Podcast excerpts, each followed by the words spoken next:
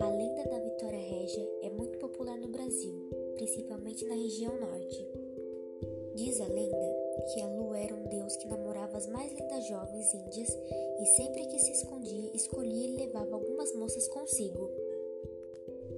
Em uma aldeia indígena havia uma linda jovem, a guerreira que sonhava com a lua e mal podia esperar o dia em que o deus iria chamá-la. Os índios mais experientes alertavam Naya, dizendo que quando a lua levava uma moça, essa jovem deixava a forma humana e virava uma estrela no céu.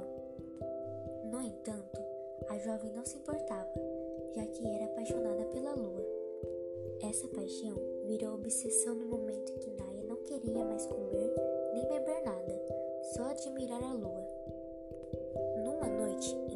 luar estava muito bonito, a moça chegou à beira de um lago.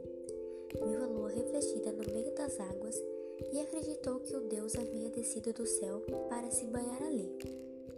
Assim, a moça se atirou no lago em direção à imagem da lua.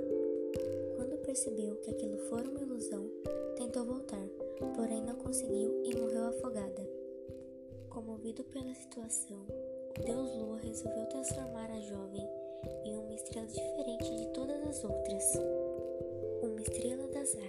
Vitória Régia. Por esse motivo, as flores perfumadas e brancas dessa planta só abrem